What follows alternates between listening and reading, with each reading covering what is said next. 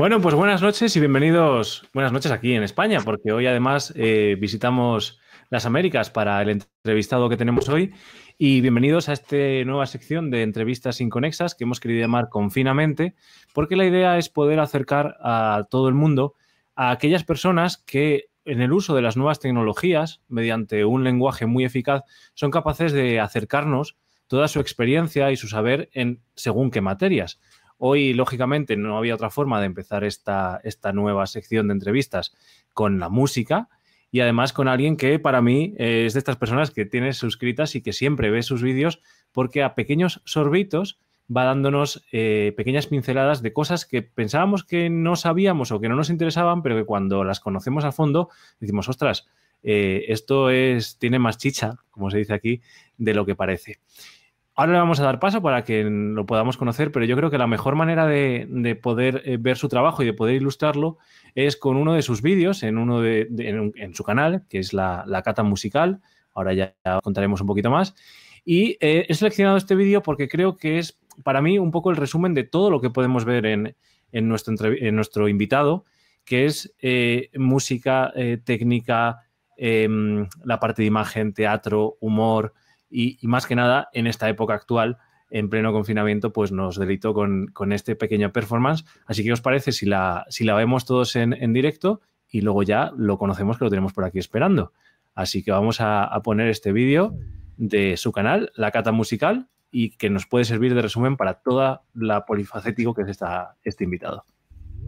Esto, mira, es algo que supera cualquier cosa que yo hubiera imaginado. Lo peor es que no hay forma de que vengan y me ayuden porque todas las personas en el mundo tienen que guardar distancia mientras que no se resuelva finalmente esta pandemia que me está volviendo loco. Yo aparezco la manzana que camina lentamente y sin motivo de la sala al comedor y siento miedo porque ya me encuentro hablando sin parar con las paredes, con las mantas, con la lámpara del baño y el psicólogo me dice que es normal en estos casos que lo llame solamente si las cosas me empiezan a responder. Mil mensajes sin parar llegan a mi celular. Todo el mundo escribe porque tienen tiempo libre y te toman por ingrato si no escribes de inmediato y la cosa no mejora. Con el hambre a toda hora, como lo que encuentro si lo veo va para adentro y es un mal que se delata, pues la curva no se echa de ahora. Créanme, en verdad, cuando les digo que valoro y que respeto a la gente que usualmente no hace nada con su vida, queda claro que ser vago es un arte de verdad. Ya lavé la ropa, ya planché, pasé la escoba, le di brillo hasta las ollas, recogí todas las hojas y a la puerta de la entrada le cambié la cerradura sin razón. Ya dormí una siesta, desperté, hice una fiesta, pulí todos mis zapatos, dibujé un autorretrato, también vi 90 series en películas de héroes, al medio cabezas y acabé con la cerveza. Pero cuando ves de nuevo la noticia, te recuerdas que la cosa es complicada y tu trabajo es no hacer nada, que vergüenza, qué manera de ser mal agradecido con la vida y con la gente que trabaja día y noche. Pero pasa cuando estoy muy aburrido que de pronto se me olvidan los motivos de este encierro y por eso es que comienzo a quejarme sin pensar y que he perdido tal sentido de las horas. Ya no sé si estoy dormido o despierto, si esto es o es almuerzo, lo que se es la rumba se celebra en la pantalla y se complica para bailar. Cuando envidio los que tienen en su casa una mascota porque al menos ellos siempre pueden salir a pasear. Pero sin salir de casa hay ciertas cosas que no cambian, como cuando entro del patio resignado y mi esposa me pregunta si son horas de volver de la terraza y es que estamos delirando como locos encerrados en la casa. Con tremenda intriga porque nadie tiene idea cuánto tiempo esto se puede extender. Yo siempre me quejo de que el tiempo no me alcanza y ahora que tengo de sobra la verdad no sé qué hacer.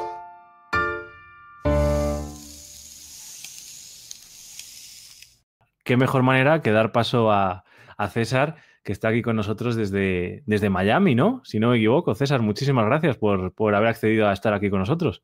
Esta invitación y qué sorpresa además que haya elegido ese video. Este, no me lo esperaba. Eh, pero bueno, sí. Hay, varias crónicas musicales del encierro donde nos tocó ser creativos para mantenernos entretenidos dentro de las casas. Sí, sí, la verdad es que eh, además el vídeo, o sea, es un minuto, de un minuto 36 segundos de vídeo, en el que aparte de que hay un mensaje profundo, que también apela a la responsabilidad, eh, en lo que es la parte musical, en la parte técnica, en la parte creativa, artística, la verdad es que es un minuto súper concentrado de mogollón de cosas que la verdad que para mí era un, resumen genial de lo que nos podemos encontrar en la cata musical y que nos podemos encontrar de parte de, César Muñoz. Teatro, eh, humor, música, el apartado técnico, ¿no? De crear, de juntar las imágenes, eh, toda esa parte también un poco de, cineasta, ¿no? La verdad es que eh, yo intentaba en estos días, ¿no? Un poco preparar la, esta charla, conocerte más a fondo, no solo a través del, del canal de la cata musical, sino de otros vídeos, otras entrevistas y demás. Y la verdad es que eh, si tuviéramos que hacer un, currículum al menos de, habilidades, sería, sería complicado dar a conocer cuántas, ¿no? Y, además de una buena forma. Bueno, muchas gracias, pero la verdad, yo creo que todas las cosas que me ha tocado hacer están de alguna forma mezcladas a la necesidad y a las oportunidades. Eh, bueno, tú también eres músico y, esta es una profesión donde uno va básicamente sobreviviendo y se van presentando pequeñas oportunidades y uno tiene la, la opción de, de, asumirlas con responsabilidad o huirles.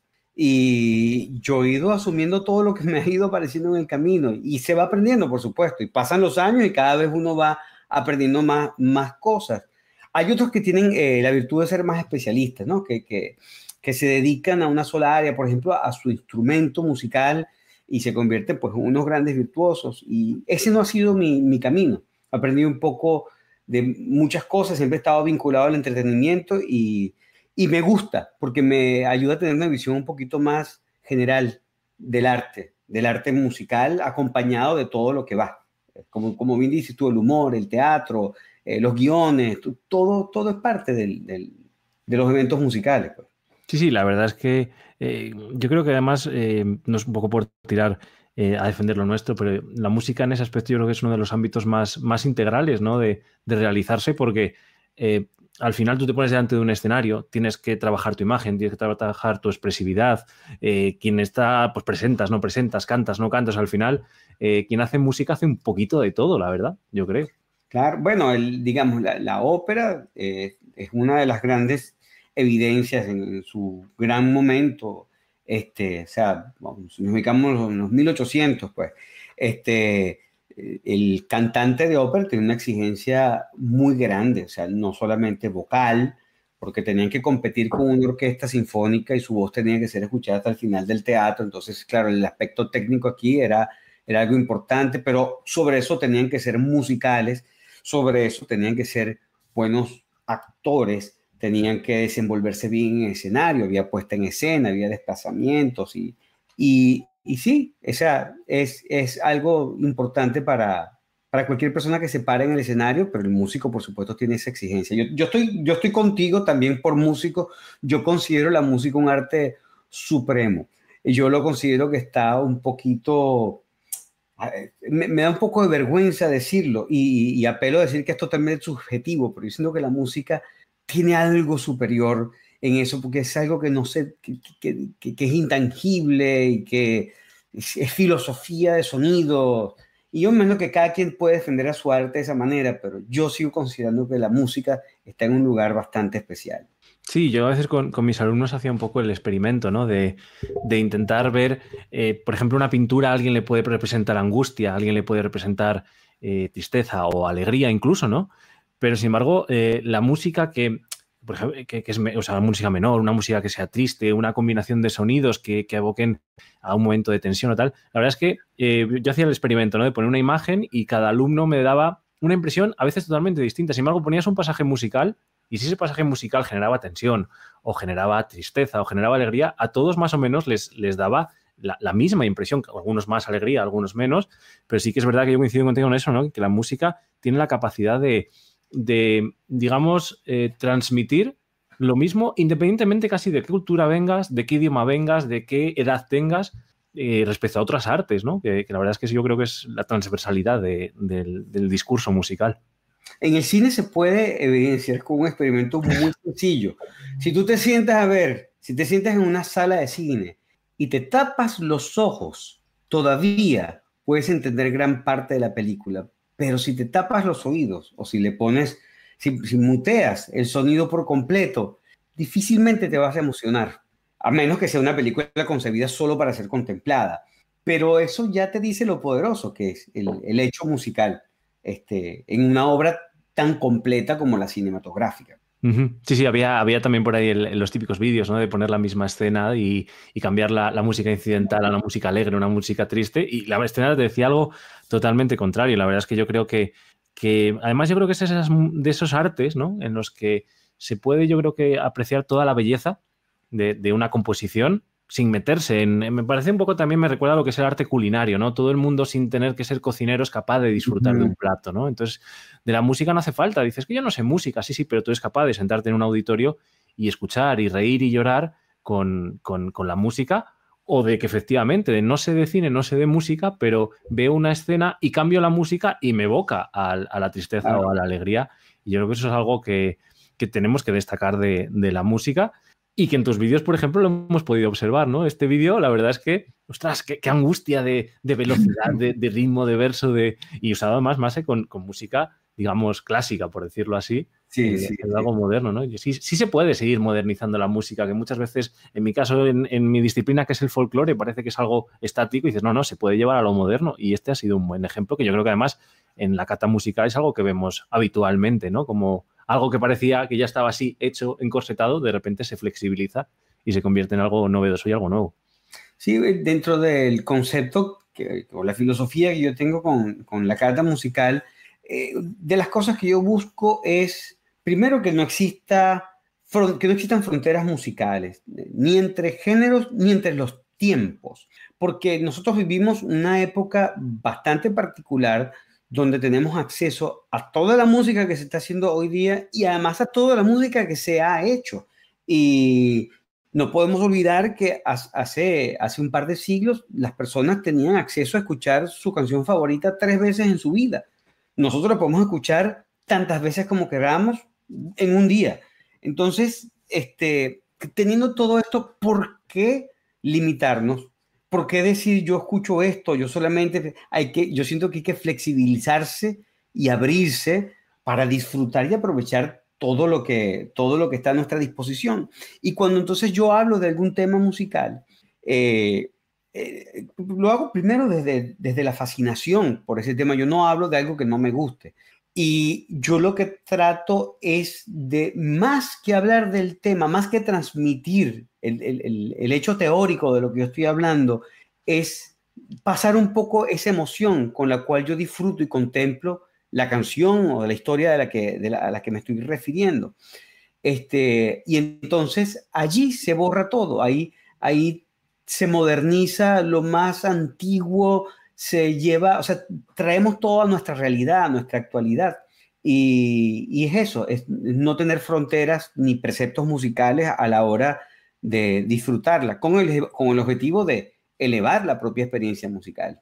Yo creo a veces, no sé si coincides conmigo, eh, lógicamente hay una producción de, música incidental muy, muy grande ¿no? En, en, la publicidad, o sea, ahora mismo se genera muchísima música para ser escuchada o para ser usada, pero yo creo que en parte a veces, bueno, el rap sigue dando mensajes, por ejemplo, pero yo creo que mucha de la producción de música que hay ahora, eh, o música que va con letra, por ejemplo, en el caso que estábamos diciendo antes, eh, parece que se ha perdido ese mensaje. Quizá también eh, en la construcción del discurso musical hemos simplificado mucho y en, y en, el texto que acompaña a mucha de esa música se ha perdido la capacidad, yo creo, se ha perdido o no se está usando la capacidad de dar mensajes contundentes y mensajes eh, que incluso quieran cambiar el mundo. O sea, yo creo que mucha de la música que se hace ahora son eh, frases musicales muy sencillas y muy cortas y mensajes en, ese, en esa música cantada muy sencillos y, muy cortos también. No sé si un poco coincides conmigo que, por ejemplo, yo digo, eh, me acuerdo que había un, artista de rap que decía,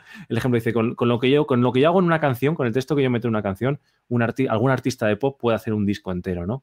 Yo creo que también hemos perdido un poco el, la cosa, hemos hecho música muy como la comida, fast food, ¿no? Pues música así de escuchar, por ejemplo, el TikTok, frases musicales de 10 segundos y hemos perdido quizá la cosa de decir, ostras, voy a escuchar esta música con, fondo que, al final tiene un mensaje que transmitirme. A ver, hoy día están pasando muchas cosas. Eh, y yo creo que hay que definir bien cuando estamos hablando de lo que, lo que se conoce como el mainstream o la, o la corriente comercial dominante que hoy día está dictada por unos medios distintos a lo que estaba dictado hace 20 años, porque ya no solamente la radio, las disqueras, tenemos ya las plataformas digitales también juegan un rol sumamente importante. Entonces, el mundo está viviendo un proceso de globalización. En la globalización estamos buscando elementos donde todos podamos coincidir. Si yo quiero hacer un tema que sea un éxito en mi país, yo puedo hablar de mi cultura, yo puedo apelar a una cantidad de referencias que me van a dar la oportunidad de profundizar, de, hacerle guiños a cosas que están en el inconsciente colectivo. Cuando yo empiezo a abrir el espectro y ya entonces yo quiero llegar a mi continente y después quiero llegarle al mundo entero, lo que tiende a pasar es que se simplifica todo lo que uno está haciendo. Porque para que el coreano se anote con el disco que yo acabo de grabar, entonces tengo que poner un ritmo básico, sencillo, que sea tan evidente para el coreano, para el japonés, para el francés, para el argentino y para el mexicano. Entonces, en ese esfuerzo de, globalizar la música, yo creo que es que empieza a pasar eso a lo que tú te refieres, que es esa simplificación. Entonces se vuelve como un pretexto de juego. Ya empieza a perder su, su valor de arte profundo y sencillamente es, y aquí viene la palabra, entretenimiento. No es algo que tú tienes, sino es algo que entretienes. Y, y eso se ha empezado a convertir en lo dominante. Luego está el nivel de atención que nosotros tenemos hoy día. Estamos acostumbrados a cosas rápidas, como bien mencionas el TikTok, pero todo lo que el, el, scroll infinito que uno hace en Instagram es algo que me tiene que distraer por 15 segundos y quiero cambiar. Y eso empiezan a establecer patrones de consumo muy distintos a la época en que la gente se sentaba a escuchar una sinfonía, porque la atención era mucho más larga. La paciencia que se tenía antes para escuchar a algo e-, era, era mucho más extendida. Ahora es más inmediata, más rápida, vamos a lo próximo. Y estamos justamente en ese cambio. Entonces, las artes lo empiezan a revelar. Y cuando digo que hay que tener en cuenta todo lo que está pasando, es que, bueno, lo, lo interesante es que también quedan sentados todos los trabajos, todos los esfuerzos independientes todos los artistas que, de repente tienen una propuesta distinta a lo que está en el mainstream, hoy día tienen voz y pueden conseguir su nicho, aunque no sea tan masivo. Entonces me parece valioso que paralelo a esta simplificación de, la música, más música prehecha, loops que se compran, cosas que se arman como rompecabezas y salen, también existe la forma de registrar y de seguir artistas que están haciendo trabajos de, otro tipo. Y es algo que yo agradezco del momento en que estamos viviendo. Sí, sí, la verdad es que o sea, sigue habiendo apuestas arriesgadas, es verdad que eso, y es verdad también que ese elemento de, canales de difusión masiva hacen que, lleguemos a artistas eh, que arriesgan y, los sí, la verdad es que yo creo que, por ejemplo, había un, estudio ¿no? que decía que incluso hay grupos ¿no? que solo publican su música en Spotify porque saben que van a llegar a todo el mundo. Y del disco le van a quedar poco dinero, de Spotify también poco, pero por lo menos llegan a, a todo el mundo. Yo creo que sí, que lo que hace falta es que la gente corra más riesgos a la hora de, componer y a la hora de, experimentar su música y decir, bueno, si esto no sale al final, eh, otra de las ventajas ¿no? que yo creo que tiene todo el tema de, las nuevas tecnologías es que si yo quiero arriesgar a hacer un disco y tengo que hacer una tirada de mil discos, ese dinero, digamos que lo he tenido que adelantar, mientras que si lo pongo en Spotify, digamos que, eso es gratuito. Entonces, sí, yo creo que también hay que invitar ¿no? a la gente a que se arriesgue y a que haga propuestas nuevas y, y, bueno, pues si algo no sale bien, pues ahí quedará. A alguien le gustará. Sí, no pasa nada. Bueno, y, y, y en cuanto a eso, y volviendo yo al espíritu de, de, de, mi propuesta con la carta musical, yo también considero que hay que educar a la sensibilidad. Si bien cualquier persona que entre, va a ver, volvemos al, ejemplo del cine, ve una película y, y se va a mover con la música que suena, sí existe eh, la necesidad de ir educándose, no necesariamente de forma teórica, pero sino de ir comprendiendo, de irse entregando poco a poco al hecho musical eh, de una forma más responsable, de una forma más proactiva. Y hace falta, un, hace falta pequeños incentivos, algunas herramientas, solamente que te digan, Pon el oído aquí, pon el oído aquí para que veas qué interesante. Por eso también a mí me gustan mucho las historias, porque cuando tú conoces la historia que hay detrás de algo, el interés aumenta. Y entonces en la medida que esas cosas van sucediendo, las personas están más dispuestas a consumir eh, cosas que, o sea, música que no es la que le están entregando eh, premasticada eh, o como la comida chatarra, pues, sino que es algo que si ponen un poquito a su parte van a descubrir algo mucho más interesante. Entonces yo creo que el esfuerzo está en, las dos cosas. Uno, que el músico, el creador, no pierda el impulso de hacer cosas nuevas y hacer cosas interesantes y de seguir su instinto musical para que sigan apareciendo nuevas propuestas. Y al mismo tiempo, yo creo que hay que darle herramientas al consumidor para que valoren y por eso es que llamo la cata musical como lo que hace la gente que fabrica vinos eh, y dicen, bueno, pero si nosotros educamos a la gente, educamos ese paladar, van a poder apreciar este vino tan especial que yo hice, que si no los educo no van a saber lo que están tomando. Entonces, a la hora de empezar a servir piezas elaboradas, uno quiere tener también paladares auditivos elaborados y en el largo plazo yo quisiera que la gata contara con un repertorio de herramientas donde yo te pueda decir, pasa por esto, pasa por esto, pasa por esto y vas a escuchar música como nunca antes la habías escuchado. Ahí, mira, precisamente a colación de esto, estaba buscando aquí el link. Em, eh, seleccioné un vídeo de tu canal en el que precisamente, eh, pues lo que tú comentas, ¿no? Algo que, por ejemplo, siempre habíamos escuchado o teníamos un poco, ¿no? En nuestra imaginación, de repente lo masticas, haces esa cata, ¿no? Ese, de ese sumiller y dices, ostras, ¿qué de cosas había aquí dentro que yo no había apreciado? Y, he seleccionado este vídeo en particular porque además de, todos los del canal en los cuales eh, creo que pones mucha pasión, no sé por qué en este tengo, me transmitió la sensación de que disfrutaste muchísimo desarrollando, desarrollando este vídeo. Voy a ponértelo y, luego me cuentas a ver cómo es. Eh, digo, es uno de los que más especiales he visto que, que más sentimiento por encima de los demás, no sé, es, mi apreciación. Lo, pongo y lo, lo comentamos. Una de las cosas que más me apasiona de la música es la armonía, que es toda esa trama de notas que acompaña a la melodía principal. Cuando alguien se aprende los acordes o como también le dicen las pisadas en la guitarra para acompañar una canción, lo que se está aprendiendo es la armonía. Una vez escuché esta explicación que me encantó. La melodía es lo que se ve, el ritmo es lo que se siente, pero la armonía es lo que se presiente. Entonces hoy quiero que me acompañes a pasear por la armonía, por el cuento de los acordes de una canción que escribió el señor Armando Manzanero y que se titula Esta tarde vi llover. Una obra musical de un preciosismo. Bueno, lo dejamos ahí de fondo, ahora lo vamos viendo. Es que además me, impactaba este vídeo porque efectivamente al final eh, estamos acostumbrados a escuchar la, la melodía a, sentir el ritmo, como bien comentas ahí, pero la armonía está presente. Y como bien dices en este vídeo, que ahora lo, pasamos más adelante, la armonía también cuenta una historia. Y aunque no sepamos de música, somos partícipes de, esa historia, que eso es lo que me parece súper curioso y por eso he seleccionado este vídeo, aparte de que ahora ya lo pasaremos más, más adelante, donde, donde desarrollas la, melodía con su armonía y, y, es donde te digo que, que, veo un especial disfrute ¿no? en el desarrollo de esta melodía. Pero yo creo que es eso, que al final es lo que comentas tú, dar herramientas a nuestra audiencia para decir, ostras, esto que tú siempre lo has escuchado, de repente voy a contarte, voy a, voy a decirte por qué cuenta esa historia y qué elementos usa para contarte esa historia. Y el ejemplo, efectivamente, de la cata musical, de ese vino que siempre has bebido, de repente de sumiller te dice, aprecia estos matices que no tenías en cuenta y demás, es lo que me, parece muy, muy interesante y es lo que llevas en la cata y he seleccionado este vídeo. No sé si me puedes, ahora lo escucharemos más, pero bueno, lo que decíamos, que, que lo disfrutaste mogollón, yo creo, este vídeo, realizándolo y tocándolo.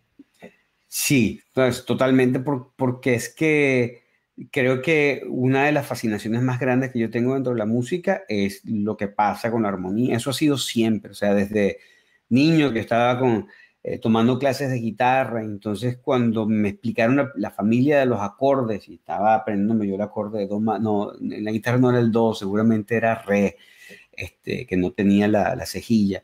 Entonces, eh, y me explican que esos tres acordes están relacionados y que si los veo en las canciones funcionan de tal forma, yo ahí quedé un poco en shock. Yo no podía creer que esto, que esta lógica auditiva estuviera detrás de las canciones que yo conocí. Entonces yo empecé a, deducir por primera vez canciones por mi cuenta y ver que se repetía el patrón de la progresión de los acordes.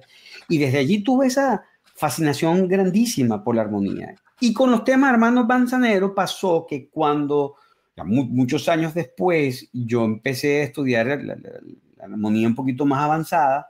Este, fue con Armando Manzanero que yo finalmente caí en cuenta de cómo se movían esos acordes, cómo se movía la lógica de esos acordes. Entonces tengo un vínculo muy cercano con las canciones de, de él y, y, es lo que yo quise transmitir con un poco de reserva, porque yo no sabía si a la gente le iba a interesar de la manera que a mí me interesaba y ha sido también parte del descubrimiento. También está el cuento cuando hablo de la armonía de Shiga Yesaudaji, que es el tema de Antonio Carlos Jobim, que también hago el análisis armónico. Es eso, es, a mí me parece alucinante cómo, cómo la armonía este, narra y es una de las cosas que yo admiro de, un compositor. Y cuando a mí me preguntan, por ejemplo, por, por ciertos estilos de música que si me gusta, que si no me gusta, porque no me gustan. Yo digo, mira, yo necesito la, progresión armónica como un elemento interesante, como el mexicano necesita el picante. Entonces, el mexicano no tiene derecho a decir que una comida sin picante es mala, pero tiene derecho a decir que le hace falta su picante. Entonces, yo no tengo derecho a decir que una canción con, con una progresión armónica sencilla sea mala, pero a mí generalmente me hace falta el picante. Digo generalmente porque no siempre. O sea, Bob Marley tiene una armonía sencilla, pero tiene una complejidad desde otro punto de vista. Pero sí, yo tengo una fascinación por la armonía, por Hermano Manzanero, por sus composiciones, y este fue un video que yo hice casi que para mí. Y digo, vamos a ver si es que a la gente le interesa. Y es de las cosas que más me ha sorprendido en la vida que a la gente le haya interesado esa charla. Mira, vamos a verlo un poco más. Poema va contando, eh, vi que estaba lloviendo y tú no estabas. Vi un lucero brillando tú no estabas. Eso es lo importante de la canción, la ausencia de la persona. Voy pasando por mi cotidiano, veo una cantidad de cosas y lo único que noto es que tú no estás. Entonces, cuando queda establecida la canción, en esta primera parte, el compositor se va a ir al cuarto grado. ¿Qué quiero decir yo cuando hablo de, de, grados? Es que cada acorde se corresponde con una nota de la escala. Do, re, mi, fa, sol, la, si, do. Esa es la escala mayor. Y a cada nota yo le puedo hacer su acorde correspondiente, que es do, re, mi, fa, sol, la, si, do. Y entonces a cada uno de ellos lo voy a llamar por el número que le corresponde. 1, 2, 3, 4, 5, 6, 7 y uno otra vez, porque vuelvo, son siete notas principales, 1, 2, 3, 4, 5, 6, 7, 8 o 1. Entonces, cuando yo digo que voy al cuarto grado...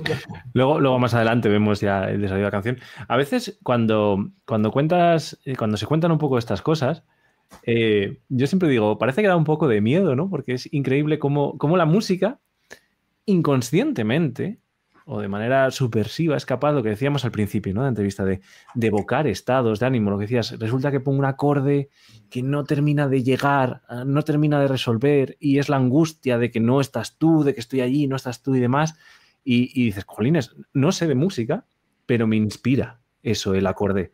Y yo creo que a veces cuando, cuando lo comentamos, ¿no? Con alumnos y demás, dices, eh, dicen, ostras, y, y, esto aunque yo no lo supiera, ¿me pasaba? O sea, da un poco es como a veces el marketing, ¿no? Que los colores vas, vas, por el supermercado y te incitan a comprar, ¿no? Pues yo creo que la armonía, ¿no? En la música y el desarrollo melódico, sin saberlo, y a veces cuando, cuando indagas en ello, el, alumnado también, ¿no? Que, que, empieza a indagar en ello y tal, ostras, tiene un momento ahí de, de pequeño susto de decir, ostras, todo esto es capaz de decirme la música inconscientemente. Sí, bueno, y además por eso que en lo que pusiste al principio, que la armonía es lo que se presiente. A veces tú no eres consciente de lo que está pasando. Y, bueno, porque quizás por eso, eh, que creo que fue Platón que decía que, que, para ser músico había que estar autorizado, que tú no puedes permitir que cualquier persona fuera músico, porque tenía una herramienta demasiado poderosa para modificar el alma de las personas y esta tenía que ser una persona calificada. Es como que tú no le puedes dar un bisturí a cualquier loco sino que tiene que tener cierta preparación antes de proceder a hacer un, este, digamos, una operación quirúrgica. Este, pero sí, da miedo. Y además da miedo que puedan ser cosas tan preconcebidas, como que yo ahorita necesito que la gente llore y entonces me voy a meter con este pasaje armónico. Y, y efectivamente la gente llora, lo logran, lo logran en las películas, en las obras, en, lo han hecho desde hace mucho rato. Y sí, y funciona. Sí, sí, da, da miedo. Vamos a ver un poquito más del vídeo para decir esta tarde vi llover. Y en esta segunda parte repite otra vez el planteamiento principal de la canción. Repite de hecho el verso tal cual. La otra tarde vi llover, vi gente correr y no estabas tú. En este momento uno puede apelar a algo que se llama la rearmonización o hacerle algún tipo de adorno armónico para que no se sienta totalmente repetitivo. Por ejemplo, uno puede ponerle acá la famosa línea de James Bond. ¿Cómo? Esta tarde vi llover, vi gente correr. ¿La oyes? Esta tarde vi llover, vi gente correr. Eso está cantando por debajo. La otra tarde vi llover, vi gente correr y no estabas tú. Entonces uno siente que se refresca el tema. En una versión escuché el mismo Armando Manzanero haciendo una variación que me encantó, que ya es un poco más elaborada, que es Esta tarde vi llover, vi gente correr y no estabas tú. El otoño vi llegar, pues, es, es como más emocionante.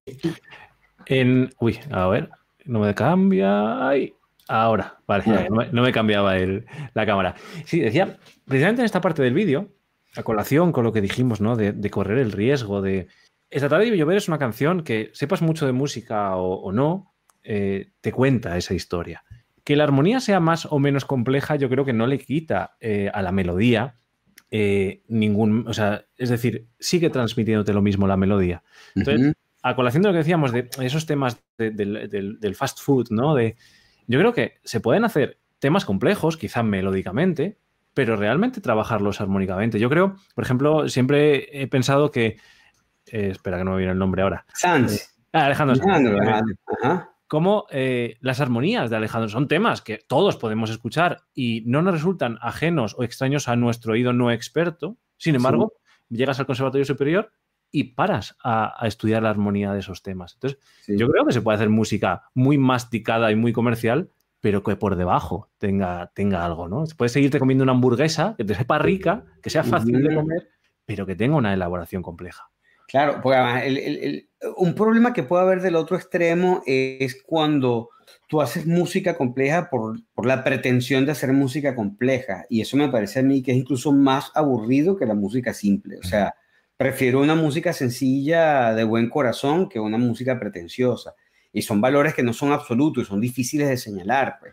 Eh, pero en el caso de Sánchez es una de, las cosas más impresionantes, especialmente con, con, el disco, eh, no sé si se llama No es lo mismo, eh, que es el disco que tiene ese, ese tema, que Billy ayuda toca la batería en la entrada, este, en, en, esa canción. Em, pero bueno, Lulo Pérez se llama el arreglista y el productor, un trompetista cubano con quien él trabajó eso tiene comida musical, pero para alimentar a toda una generación. Y cuando tú escuchas el disco, tú lo que estás es cantando una melodía como si no estuviera pasando nada. Y eso, ya ahí yo veo, bueno, esto es arte de arte.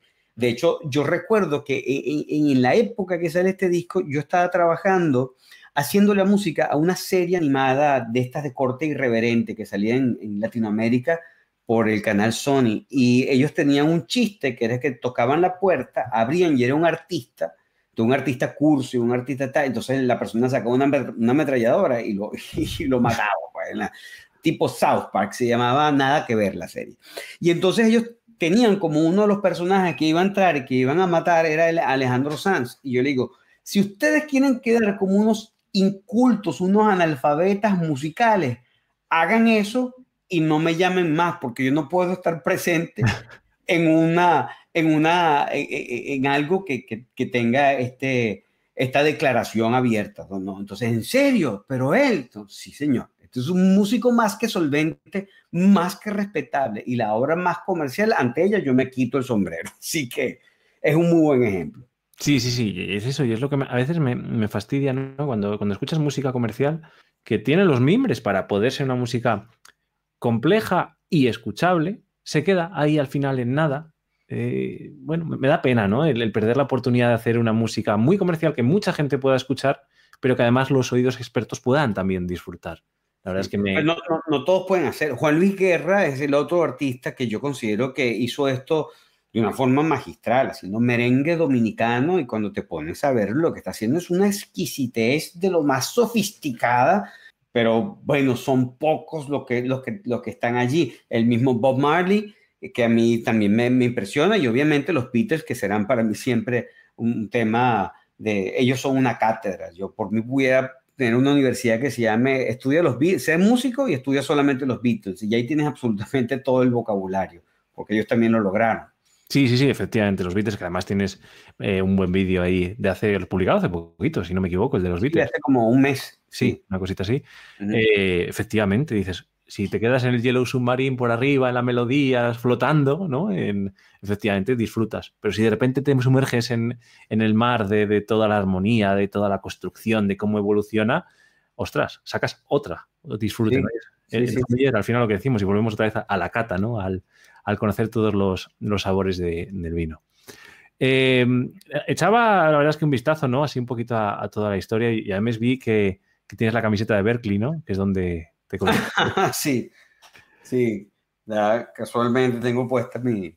Me fui allá a visitar la universidad de vacaciones y me compré mi, mi recuerdo, mi souvenir. Sí. Y en este caso, desde Venezuela, ahora en Miami, yo tuve oportunidad de estar en Miami hace, unos años y me sorprendió cómo eh, me, hacía mucha gracia porque te ponías a hablar con alguien en, inglés y de repente te, notaba el acento ¿no? castellano, este Spanish English malo y te decía, ah, pero que hablas castellano, ¿no? ¿Cómo, ¿Cómo, el idioma también puede, puede unir? Y en este caso el castellano es un idioma yo creo que, bastante potente y que, deberíamos unirnos más todos a través del lenguaje y no pelearnos con él. Y en tus vídeos lo vemos, al final, cómo podemos juntar el inglés, el castellano y cómo, en tu caso, por ejemplo, desde Estados Unidos, desde Miami, sigues eh, dando difusión a la comunidad hispanohablante. Bueno, Estados Unidos es un fenómeno que se entiende cuando vives en Estados Unidos. Este, y es un fenómeno muy interesante, porque es que el español es el idioma de los Estados Unidos también. Este, aquí hay un número importante de hispanoparlantes y, y hay una percepción de que, donde me incluía yo de que esta comunidad que habla español en los Estados Unidos lo que pasa es que no son lo suficientemente estadounidenses y no, hay una comunidad, Mark Anthony es nacido en Nueva York y habla inglés y habla español y canta en español. Él es, él es un representante de este sector de, de la población que, que, se mueve perfectamente con, con el español. Entonces, es, es, los latinos nacidos en los Estados Unidos son tan estadounidenses como el, prototipo californiano que nos vendieron en las películas todos pertenecen al país. Y aquí hay una cultura hispana importante y hay un consumo del español importante. Ahora, la decisión mía de hacerlo en español es porque el español es mi primer idioma y es con el que yo me voy a expresar con mayor facilidad. Eh, y somos muchos, o sea, es toda Sudamérica, Centroamérica, Norteamérica por, los mexicanos y después tienes España. Somos muchos y, y eh, mi época de estudiante en la universidad, yo viví por primera vez esta integración de países donde nuestro piso común era el idioma. Eh, compartíamos con gente de todas las, de todas las culturas, porque Berkeley es una, universidad que reúne gente de todas partes del mundo. Eh, pero dentro de los hispanos no estábamos divididos en países, estábamos unidos por idioma y nos damos cuenta de nuestras coincidencias culturales. Y esto incluía España, que es otro continente, y desde España hasta Argentina. Y yo me quedé con eso. Eh, yo estuve muchos años haciendo también espectáculos de comedia y mi afán era que yo no solamente le estoy hablando a, a, los de, a los de mi región, o sea, ellos sí, por supuesto, porque son los primeros que me corresponden, pero yo le estoy hablando a todos. Era, es bastante difícil con el humor porque uno no está muy presto a escuchar algo que no sea humorístico que no sea del lugar de donde uno es. Pero con el canal y con la cátedra decía, bueno, aquí no hay razón para que no sea así. Estamos hablando de música. Y me parece hermoso conseguir esos puntos de coincidencia con música que nos pertenece a todos, porque yo recuerdo el aeropuerto internacional de Caracas, cuando yo era niño, ahí lo que sonaba eran pasodobles, porque había muchas corridas de toro. Y yo viajé mucho a España. De niño íbamos a, Bilbao por unos amigos de la familia que estaban allá y, siempre sentía que era una faceta distinta de la vida que a mí me correspondía. No pretendo decir que yo soy español, aunque soy Muñoz Álvarez, o sea que bastante, bastante español en mi antepasados tienen que haber. Pero, pero sí, y cuando viajé a Argentina y pongo estos dos países sencillamente porque uno está en un extremo y otro está en otro, yo decía, no puedo creer que yo tengo, yo tenía tres días en Argentina y estaba en casa de alguien que yo recién había conocido comiéndome un asado como si fuéramos amigos de toda la vida. Me quedé botado en Ecuador una vez por un problema que hubo de pasando de un avión a otro y una persona me fue a buscar y me dieron un tour por toda la ciudad y, también hice nuevos amigos. Me, me ha pasado con todos los países hispanos donde yo he estado, que me he sentido de alguna forma que soy bienvenido y que pertenezco. Entonces, este, sí creo que, que con un buen tema podemos no unirnos, sino darnos cuenta que estamos unidos. Estamos, o sea, Rocío Durcal me pertenece, Joaquín Sabina me pertenece, o sea, son parte de mi historia. Eh, Miguel Río, estoy nombrando sencillamente a Alejandro Sanz, este, pero lo mismo tengo que decir de Fito, de Charlie, que tengo que decir de, Lucho Gatica, que lo tengo que decir de, de, bueno, ahorita aquí hice de Javier Solís, de Pedro Infante, todos ellos que he mencionado hasta ahora, que es un paseo de las nacionalidades, forman parte de, mi memoria desde que yo soy niño, de, las fiestas en las casas, son las canciones que yo no sé cómo me las aprendí, pero me las sé. Entonces, con esto digo, mira, la música es un país en el que todos convivimos felizmente y me encanta, y me encanta. Esto que está pasando en este momento, pues que tú me estás contactando desde España, que para mí es parte de la gran magia de, estas plataformas, y de pronto estamos aquí conversando. A mí me parece fascinante y no quiero que me deje de sorprender nunca algo con que algo como esto pueda pasar, que tú y yo en países distantes a través de la, o sea, gracias a la música y de estas plataformas, pues aquí estamos conversando como dos viejos amigos. Sí, mira, a, colación de lo del idioma, ¿no? De lo de podernos entender, porque también es muy importante eh, conocer, ¿no? Los, pequeños matices. Eh, y lo mismo pasa en la música, ¿no? Decimos, jolines, un, un paso doble que se hace en España tiene una cadencia que te evoca a. Y con el idioma pasa lo mismo, hay pequeñas palabras, pequeñas tal. Y me, hacía mucha gracia el, vídeo de la performance del GPS carupanero. que claro, se usan expresiones propias de, la zona, ya no solo del país, sino de la zona. Sí, sí, sí. Pero agudizando un poquito el oído, consigues construir toda la línea de lo que quiere decir y consigues, eh, em, en este caso, reír, ¿no? Con, esa performance y con esos... La verdad es que me, hacía mucha gracia y yo creo que, el humor, ¿no? Que es otra de las facetas, hemos hablado de música, pero también hablamos de humor.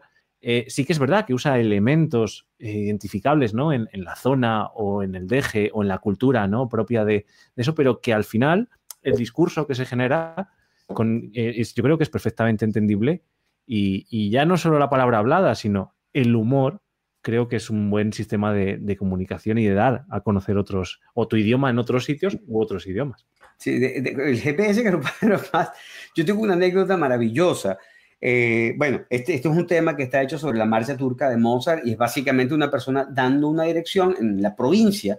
En las provincias no tienes la estructura de la ciudad y las referencias son la montañita, el árbol, este, la tienda de la señora, el borrachito que siempre está en la misma esquina, entonces, es jugando un poco con esa idea que yo eh, eh, hice con la fantasía de un GPS de, este pueblo que es Carúpano, que es de donde es mi familia. Este, y entonces, eh, una vez me contrataron para hacer una presentación para la Mitsubishi en una convención internacional y estaba el presidente de Japón. Y el presidente de Japón tenía los audífonos con una traductora simultánea.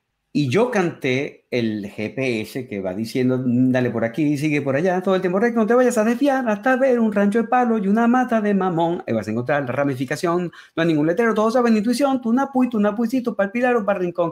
Y la señora hizo un trabajo tan impresionante porque ella iba interpretando y dando referencias universales a, a partir de, de, de las localidades que yo iba mencionando. Entonces le explicaba el contexto él está es una bifurcación, hay cuatro caminos y todo el mundo sabe para dónde va, pero, pero funciona. Eso de eh, cómo habla de tu pueblo y, conseguirás la universalidad, pues eh, está allí.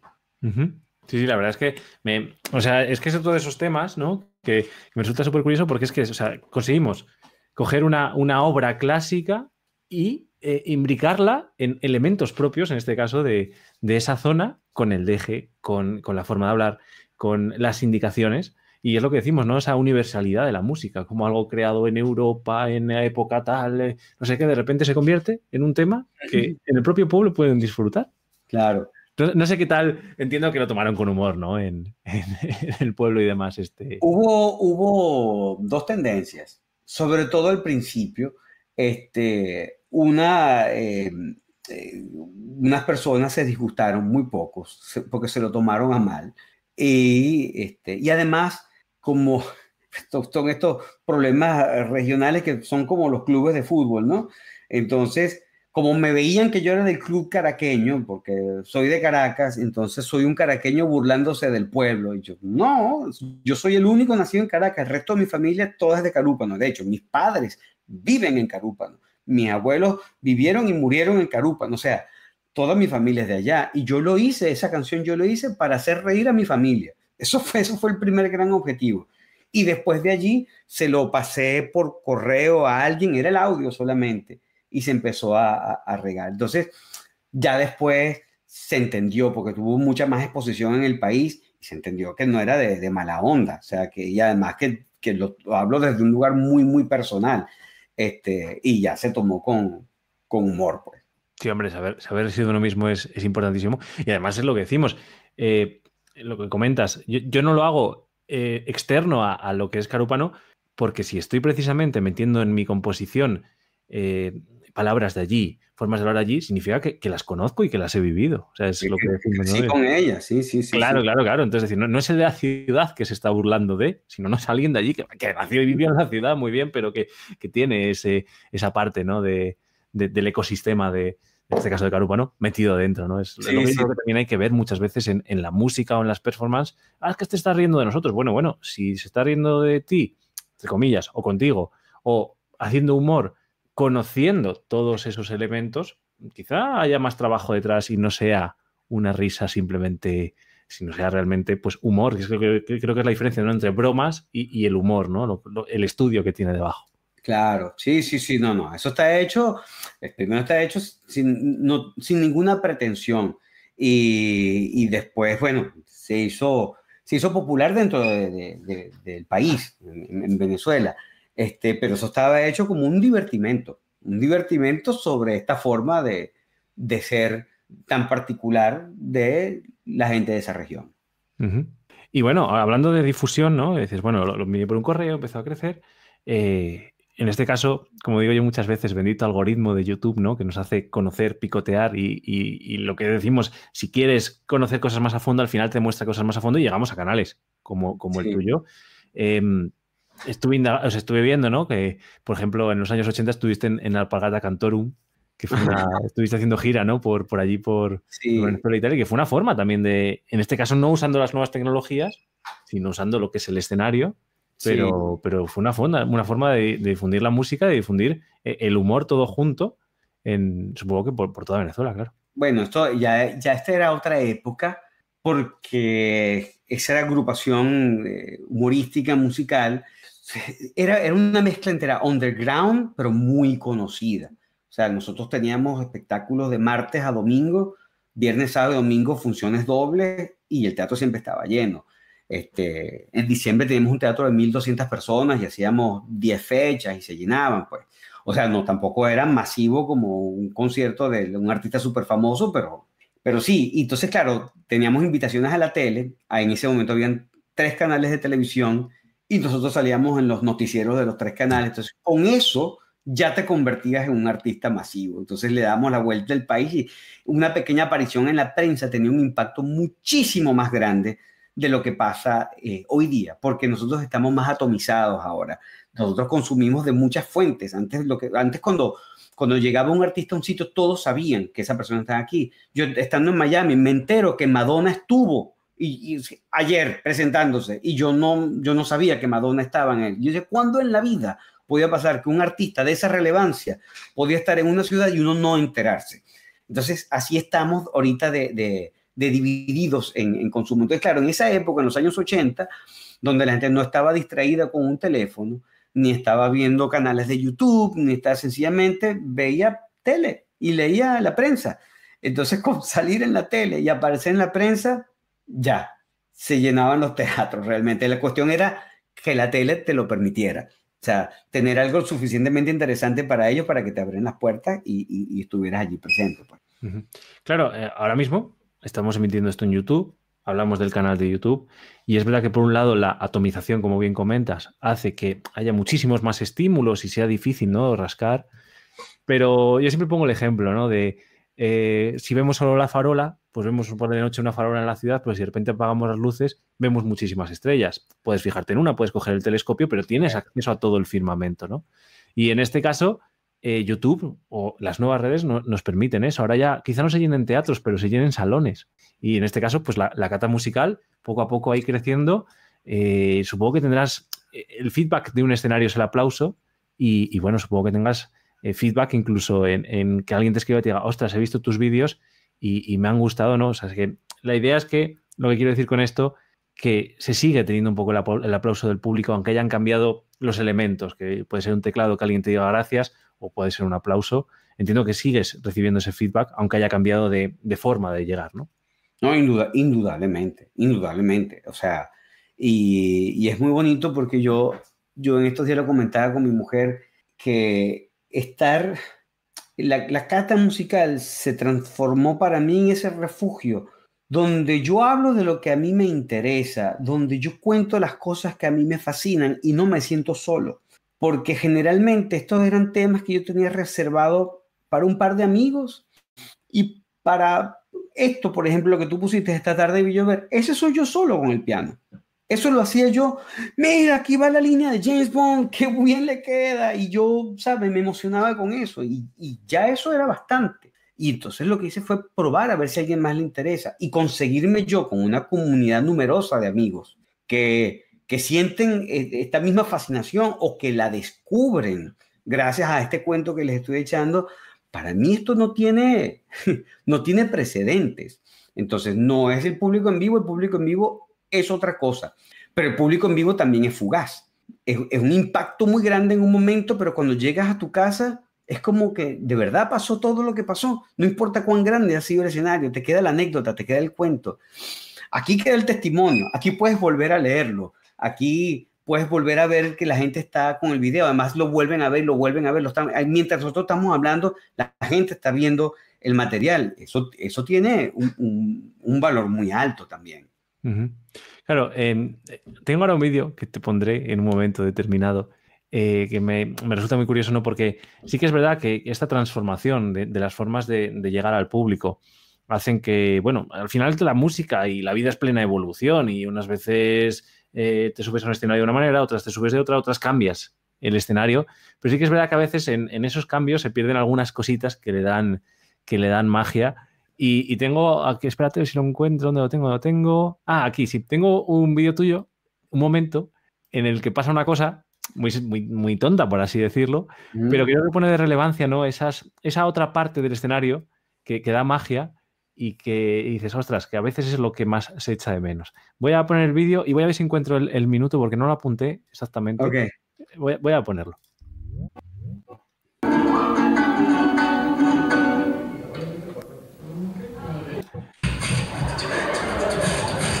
Por aquí, por aquí era lo que quería destacar.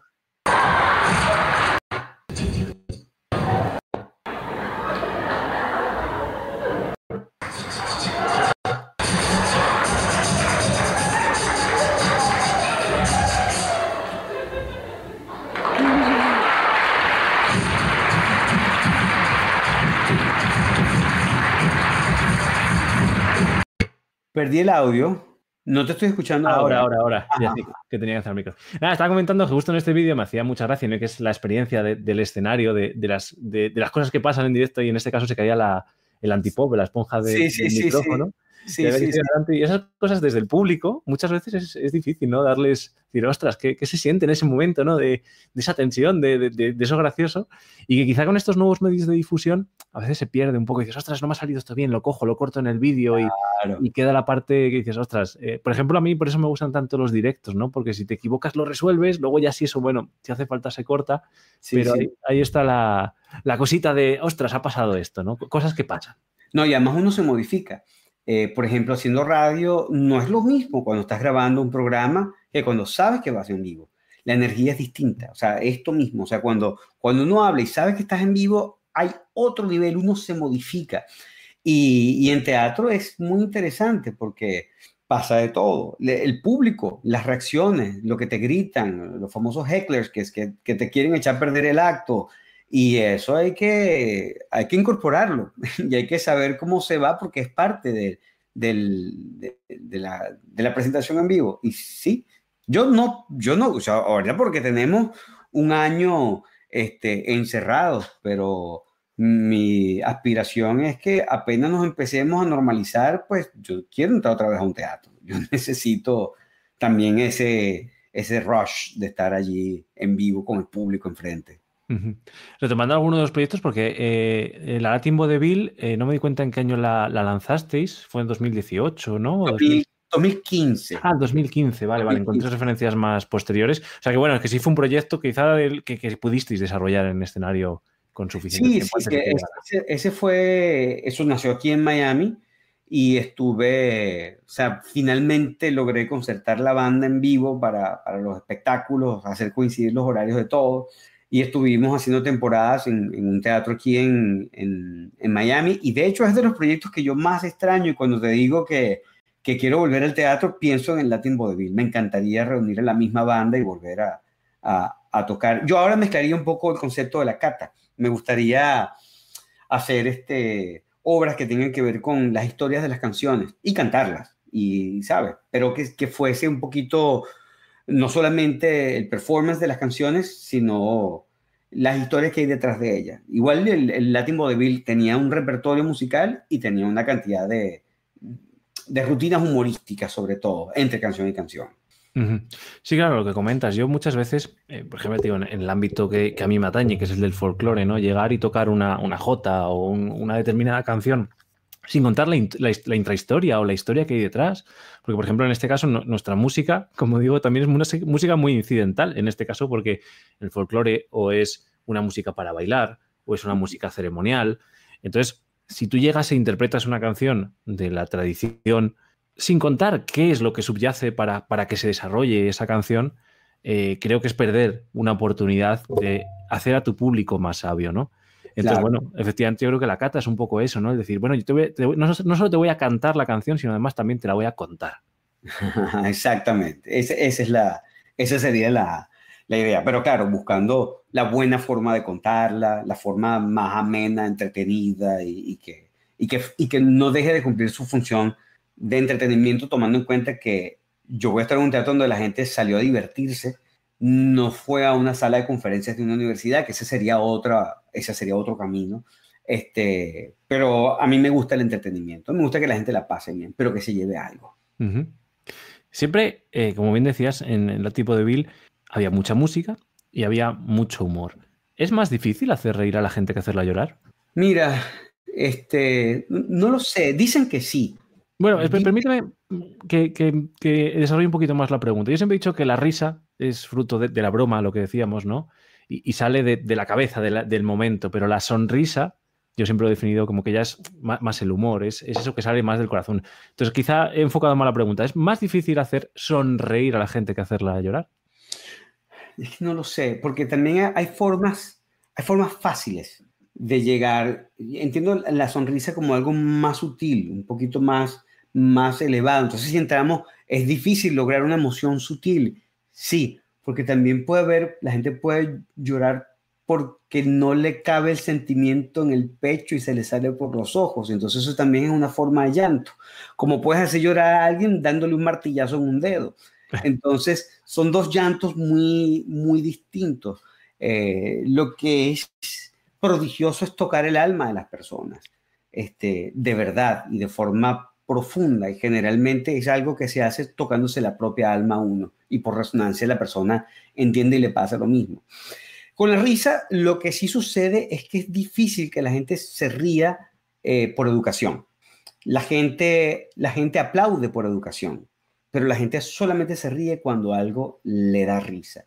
Y un espectáculo catalogado como espectáculo de humor, por lo menos desde lo que yo veo, generalmente hay muchas risas durante el espectáculo. Mantener la risa sucediendo todo el tiempo, este, sin que se agote y que siempre haya sorpresa, es difícil, porque tienes que estar haciendo sorpresa tras sorpresa, tras sorpresa, tras sorpresa. Entonces, ese es, un, ese es uno de, lo, de, lo, de los grandes este, de los grandes retos del, de, hacer humor en, escena.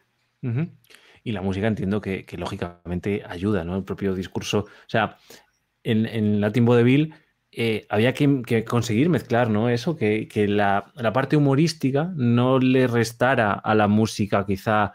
Oye, me acabo de reír, pero pongo el oído atento. Yo creo que es un poco una de las, de las eh, cosas más curiosas de ese espectáculo, ¿no? Que ni la música le quitara espacio a la risa, ni que la risa le quitara valor a la, música, porque a veces pasa eso, ¿no? Que haces eh, un chiste que va acompañado de una parte musical y de repente la parte musical desaparece porque, bueno, como el chiste me he reído, parece que la música ya no tiene importancia. Y yo creo que era una, cosa, una de las cosas más interesantes de ese espectáculo, ¿no? El, poder que, las dos cosas se sumaran entre sí. Sí, oye, y más que ahorita que lo sacas a colación, yo tengo ahí una, una buena grabación que se hizo de uno de los últimos espectáculos que presentamos acá y tengo esa deuda conmigo y con los integrantes de editarlo porque tengo todo el show que no está en ningún lugar. Este, y ahora sacándolo tu colación me has animado y lo voy a apuntar en mis cosas inmediatas por hacer para, para editar el show y poder montar algunas partes de los clips, porque de verdad había cosas fabulosas, sobre todo que hacían los músicos ahí increíbles. Sí, sí, en una, en una entrevista lo comentabas, ¿no? Que, que le diera generar el humor, pero también dejar que los músicos se desarrollaran en el Sí, claro, sí, sí. Eso, eso lo recuerdo. Yo de estudiante era un comentario de Miles Davis, el trompetista de jazz, eh, que le hablaban sobre su proceso de formar las bandas y él decía que su filosofía, él buscaba músicos para que se lucieran. Este, y eso era lo que consideraba parte de su, de su éxito, era saber generar el espacio adecuado para que todos quienes nos acompañaban tuvieran su spotlight, su momento de estrellas. Eh, a colación de lo que has comentado, ¿no? Dices, eh, lo tengo ahí guardado, tengo que sacarlo y tengo que, editarlo.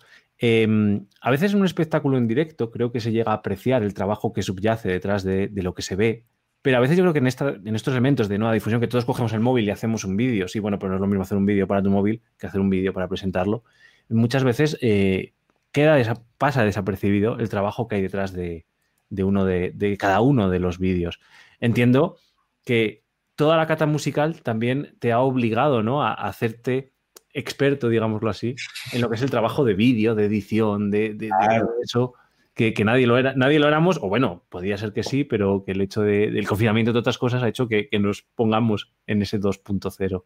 Y bueno, cuéntame un poco todo el trabajo que hay detrás de, por ejemplo, el tema que veíamos, ¿no? en el caso de Armando Manzanedo, es algo que ya, eh, digamos, ya habías vivido mucho, pero hay otros vídeos que habrás hecho exprofeso para, para generar ese vídeo y ya no solo la parte de documentación, de, hacer el guion, sino luego, venga, ya tengo todo, ya lo he grabado, ostras, ahora tengo que ponerme a montar todo, hacer todos los cortes un poco. No, es, un trabajo grande, es un trabajo de, que requiere de mucho tiempo, mucha paciencia y además un criterio que, que va creciendo y con lo que uno va, que, que va madurando, porque las las primeras ediciones yo mismo las veo, yo digo, aquí hay unas cosas tan ingenuas que pudieron haber sido hechas mejor, pero no hay manera de comenzar sabiendo.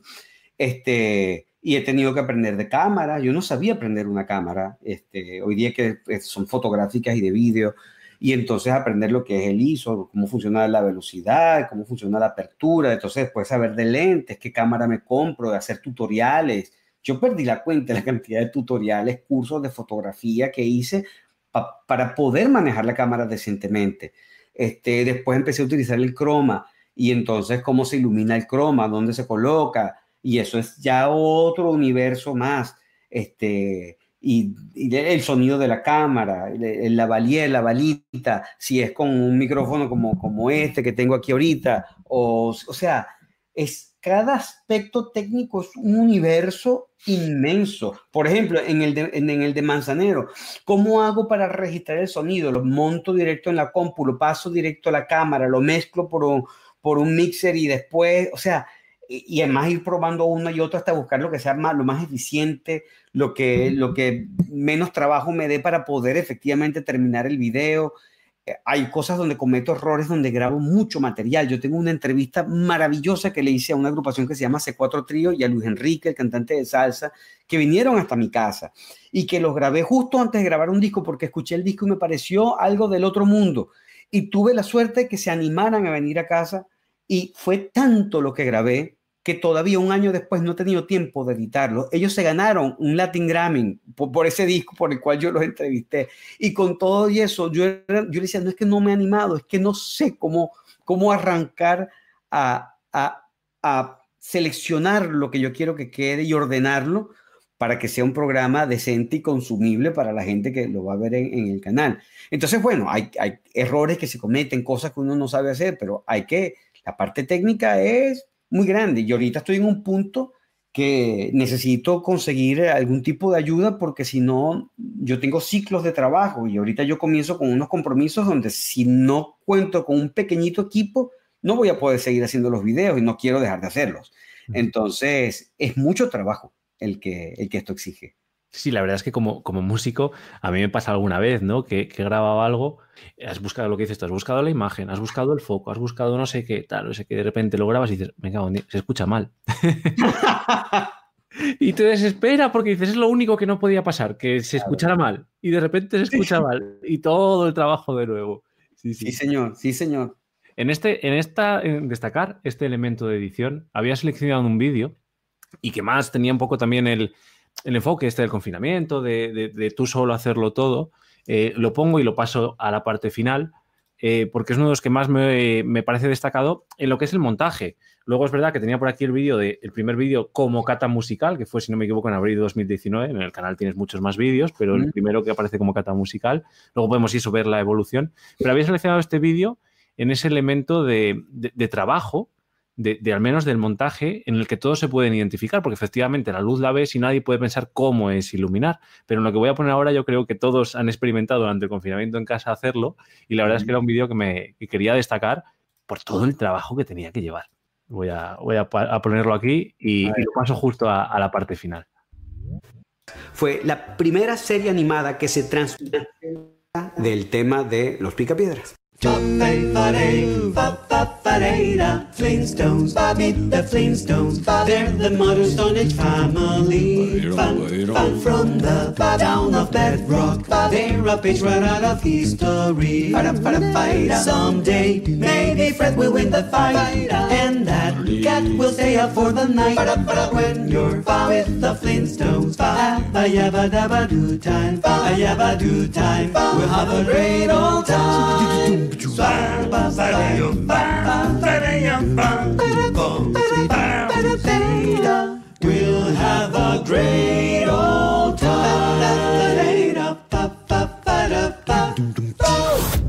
Espero que hayas disfrutado del arreglo, espero que te haya gustado la historia y que de ahora en adelante recuerdes Sí. O sea, eh, ya solo los cambios de vestuario, la cantidad de tomas que tenía, que tiene ese vídeo. No, sé si, sabes cuánto se tardó en, montar, en grabar y en montar ese vídeo. Mm, bueno, lo que, lo que sé es que este, estos videos que no, no hago para, para ser montados inmediatamente. O sea, lo hice eh, primero la transcripción del arreglo, porque todo lo que estoy cantando es bueno, lo más fiel posible, eh, tomando en cuenta que la calidad de audio de la época no era tan sofisticada, entonces hay cosas que son difíciles de, morder, sobre todo las armonías de las voces, pero yo procuré hacer realmente, literalmente, lo que está en el, en el arreglo original y solamente eso me tomó mucho tiempo. Entonces yo me sentaba todas las noches a transcribir un poco del arreglo hasta que lo tuve, después lo tuve que practicar y después, bueno, pasé al proceso ya de, de, de grabarlo y montarlo y poner este, todos los cuadros. La computadora llega a un momento que no se daba abasto con la cantidad de información simultánea que estaba trabajando. Y dice, pero no lo puedo creer, yo creía que esto ahora se podía manejar más. Y, sí, y tomó semanas hasta que logré tener lista la canción y después de la canción entonces grabé el programa este, como tal. Pero son de esos que yo digo, vale la pena que se tome su tiempo porque yo quería, yo ese arreglo yo lo quería cantar desde hacía mucho tiempo. Pero es, eso es mucho trabajo. Y si tú no tienes un amor personal por lo que, has, lo que estás haciendo, no lo haces. Porque la satisfacción aquí es que yo quería terminar eso. O era una, una, una cuenta que yo tenía en mi vida. Yo quiero cantar el tema de los Flintstones, de los Picapiedra. Y bueno, ya lo hice. Ya cumplí conmigo. Y entonces lo grabé y lo puse. Sí, supongo que en el momento que le das a publicar en YouTube, o sea, es, ese momento que no es como cuando llegas a la cadencia perfecta en el que por fin la canción descansa. Entiendo que el momento en el que ves el vídeo publicado dices, uff, ahora sí voy a dormir, hoy como no he dormido nunca. Sí, sí, sí, sí, con ese sí, eso fue, además que la historia me encantó, lo que, lo que con la investigación fui consiguiendo de, de, ese tema, y creo que además yo estoy muy moldeado, mis gustos, por, por la música de las, de las series animadas de, de esa época porque quedaron grabadas. Las armonías de los Big Bands yo no las conocí directamente por la era del Big Band, la conocí por los arreglos de, de esas tiras animadas que, que, utilizaban ese recurso musical y que en esa época todavía, porque los Picapiedras son de los 60, yo crezco, yo, yo, nazco, en 1970, y, pero todavía se escuchaba, se, se ponía esa serie como si fuera, como si estuviera vigente, como si fuera recién hecha, pues estaba vigente. Entonces, este, por eso que son importantes para mí. Las armonías vocales para mí son algo este, magnético, es como una magia tan gigante que sucede con las personas abriendo la voz y, generando armonías de la nada. Eh, pero los, las texturas armónicas que yo tengo eh, son muy de la era del jazz y tienen que ver mucho con música infantil que fue hecha con esa característica. Eh, comentas que en este caso la música acompañaba a las tiras cómicas, luego ya se habrían hecho los dibujos, habrán hecho demás.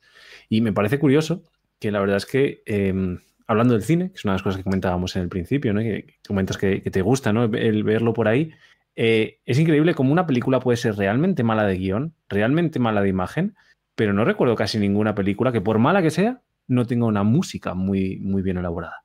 Bueno, las hay, las hay. Sí, sí, sí, Pero, pero que a veces ves una película que dices, Dios mío, qué mala es la película, pero cierras los ojos y dices, hostia, pues La, música no es mala y, y, es el trabajo que no se ve, el del músico. Ah, sí, sí, y de hecho, que no se tiene que ver. Que no se sea, si, si, la, si la persona logra detectar que ahí está sonando una orquesta sinfónica, está mal hecho. Que es, yo creo que de, la, de los logros más increíbles de John Williams, que, que orquesta las películas de principio a fin o sea, yo cuando caí en cuenta que la Guerra de las Galaxias tenía música desde los créditos iniciales, desde que abre la película hasta que termina, no para la orquesta. Y uno cree que ahí hay silencios y que hay, no, no, es todo el tiempo. Te digo, qué maestro, que tiene, es una música elegante y discreta, que tiene que estar modificándote sin que tú te des cuenta que ya está presente. Y eso me lleva a la, a la siguiente parte de, eh, veía una, una entrevista tuya en el que hablabas del reggaetón y decías, ostras, no, no lo intentemos analizar ahora, sino cómo veremos el reggaetón dentro de 30 años y comentabas, eh, por ejemplo, que, el rock era una música que en su momento estuvo hasta prohibida. Sí. Y ahora pues tenemos los grandes clásicos del rock y, demás. Entonces, eh, muchas veces yo creo que también hay que, y no se cuentan, es lo que hablábamos otra vez, volvemos al tema de cantar y de contar, ¿no? Como a veces mucha de esa música comercial tiene detrás un trabajo que hasta, hasta de psicología ¿no? y de marketing.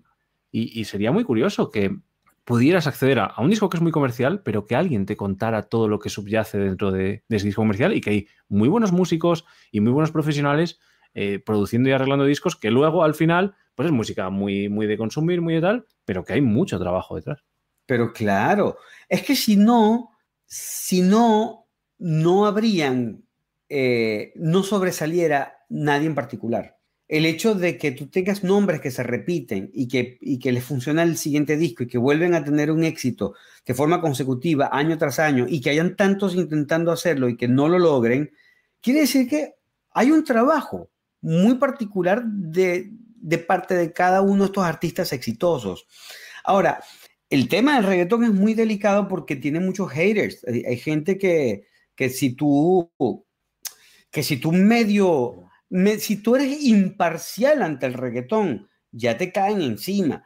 Eh, cosa que me parece que está muy mal, eh, porque todo el mundo tiene derecho a tener su, su opinión. Y además lo estoy diciendo yo que no escucho reggaetón, que no me gusta el reggaetón, que no lo consumo porque no place mis necesidades musicales. Entonces, pero cuando se es objetivo y tú ves los argumentos que tenían con el rock and roll, a decir que entonces tú me vas a acompañar esa canción haciendo chin chin chin chin chin chin chin chin chin chin chin chin chin chin chin chin eso es todo lo que vas a hacer. Cuando veníamos de escuchar a Louis Armstrong haciendo las maravillas que hacía, esto es un desprestigio para la historia de la música. Este, y además cantantes que habían entre, entre uno, o sea, había unos que eran muy buenos y había otros que cantarían desafinado, que gritaban, que no le importaba, que el show era más importante que, que, la, que la misma música, porque Elvis no habría sido Elvis si no hubiese tenido la capacidad de ser el showman que era. Este, entonces quieren desprestigiar lo que él estaba haciendo porque estás preocupado por la vestimenta y por el show, como quieren desprestigiar también a un reggaetonero. Hay otro, hay otro tipo de argumentos que son el contenido de las letras. Cuando, por ejemplo, no solamente cosificas a la mujer, sino que la desprestigias por completo, ese es otro tema.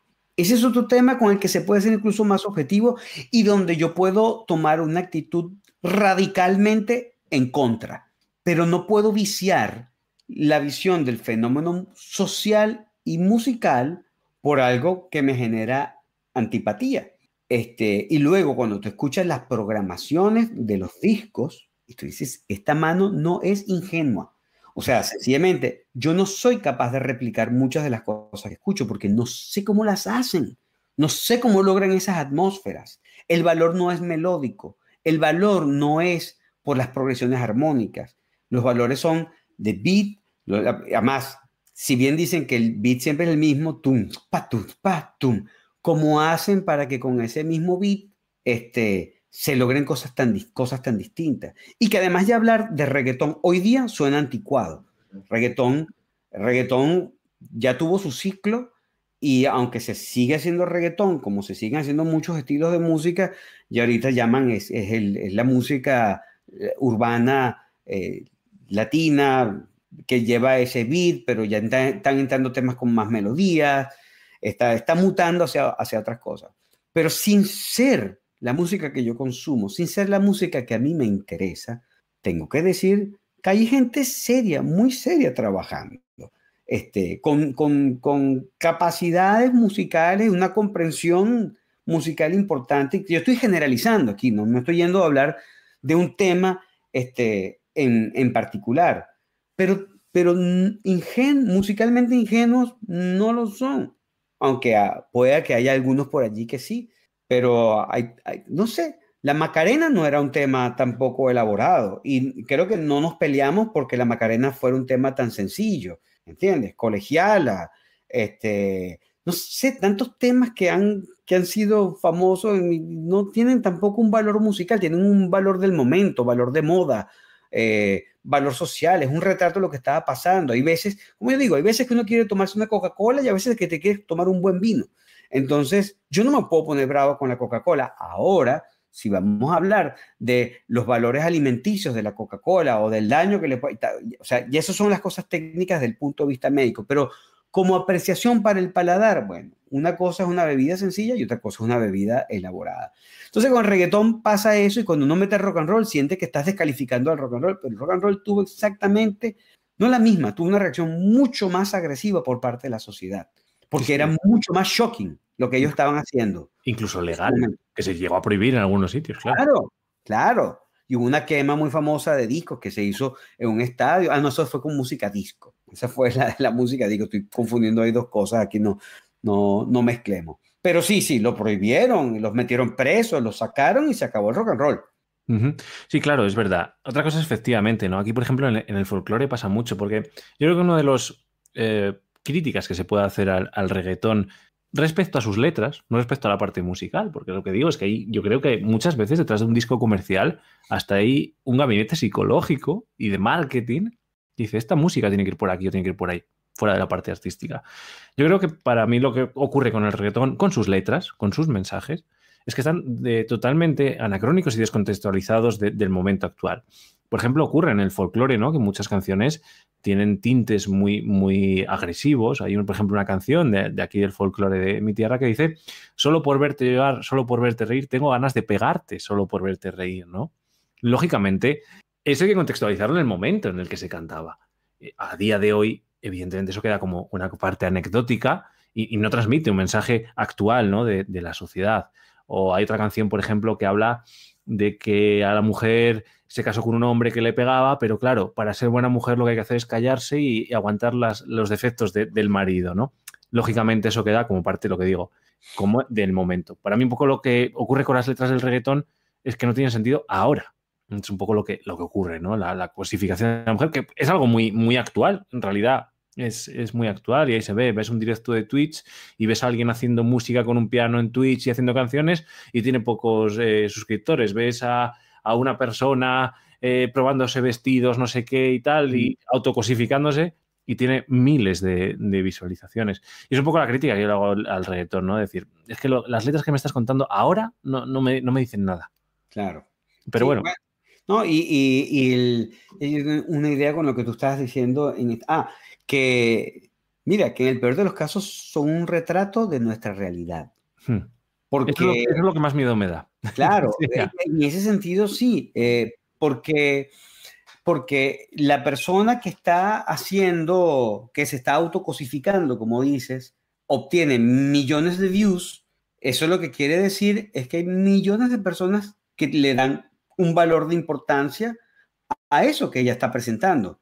Es como lo mejor que podría pasar con los cigarrillos, si son malos para la salud, es que la gente sencillamente los deje de comprar. Eso sería, eso sería lo ideal, porque la gente tendría conciencia y ya no nos vamos a suicidar lentamente con un cigarrillo.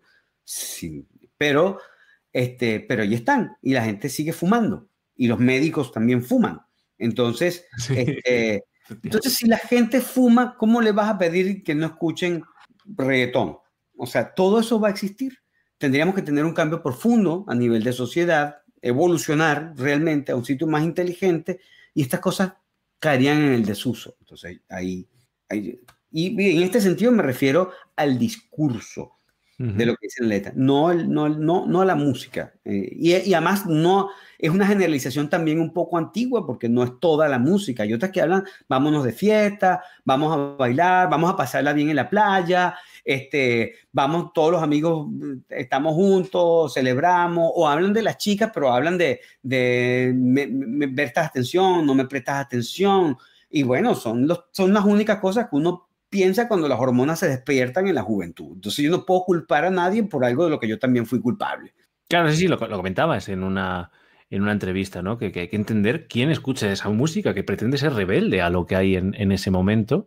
Pero también podemos entender el reggaetón como un elemento de transición, como bien has comentado, ¿no? Aquí ocurre lo mismo. Si la gente antes vivía en la parte rural, se hacía un tipo de folclore, en el momento que la gente empieza a meterse en las ciudades y escucha otro tipo de música, se hace otro tipo de, de folclore o de música más elaborada o, o, con nuevos tintes, ¿no? Y lo que comentas tú, el, el reggaetón va migrando hacia la música latina urbana, y entonces yo creo que es, hay que entender ese elemento de transición y bueno, pues ahora efectivamente hay quien puede hacer la cadencia del reggaetón con una buena armonía de bajo y, y una buena letra incluso.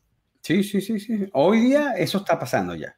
Ya, uh -huh. ya, empieza, ya empieza a surgir el cantautor. Pero no quiero descalificar tampoco al que, al que trabajaba con, con, elementos más sencillos. O sea, todo tiene, aunque yo tengo esto, como dije al principio, esta, esta tecla débil por, este, por las progresiones armónicas no, esto, esto, es pop, esto no es reggaetón, obviamente, pero hay un tema que hacía Ariana Grande ay, con otras dos chicas, ahorita se me van los nombres, que se llamaba Bang Bang. Decía Bang Bang into the room, I know you wanna bang bang. Hace como seis años más o menos estaba ese tema, el número uno en las carteleras. Y yo me asombré cuando descubrí que el tema tenía un solo acorde dos séptimas, de principio a fin, con todas las secciones. Entonces, bueno, si bien a mí me gustan las armonías, también me parece prodigioso que con un solo acorde tú logres una estructura narrativa para una canción completa que tiene introducción, que sigue con un verso, que sube en un coro donde tú sientes que viene el power de la canción, que baja para un puente, que todo con un solo acorde. Y dije, bueno, esto tampoco lo hace un tonto. Sí, sí, mira, en, en ese aspecto eh, me ocurre lo mismo un poco con, con al final eh, Carros de Fuego. Es una canción que se basa, entre comillas, no es muy compleja, pero se basa en una nota, pim, pim, pim, pim, pim, pim, claro. pim, pim y desarrolla todo el. Claro, el... es correcto. Claro, hay, hay un, hay un vídeo muy gracioso de la apertura de los Juegos Olímpicos de Londres de 2012, hecho por el actor de Mr. Bean, en el que hace su parte humorística. Y entonces está toda la orquesta desarrollando la, la partitura y a él le toca hacer esa nota y, y demás, pero efectivamente está construido con eso. O, por ejemplo, el, el, bolero de Ravel. Al final es una melodía compleja, pero que se desarrolla durante 12 minutos un motivo melódico claro. todo el rato. Claro, claro. Entonces entiendo, entiendo quizá que, que, a Ravel cuando hizo esa canción dice, pero ¿cómo vas a poner esto en un escenario si es la misma melodía todo el rato? Sí, sí, sí. Claro, claro. Entonces, bueno, yo creo que efectivamente tenemos que ser capaces de, de, alejar el foco y ver un poco todo el paradigma que, que, se genera y, cómo evoluciona y demás. ¿Algún vídeo sobre el reggaetón harás? ¿O sobre las músicas latinas urbanas? Mira, no, no creo. Y, y te digo, la, la, razón es porque no es la música que yo consumo.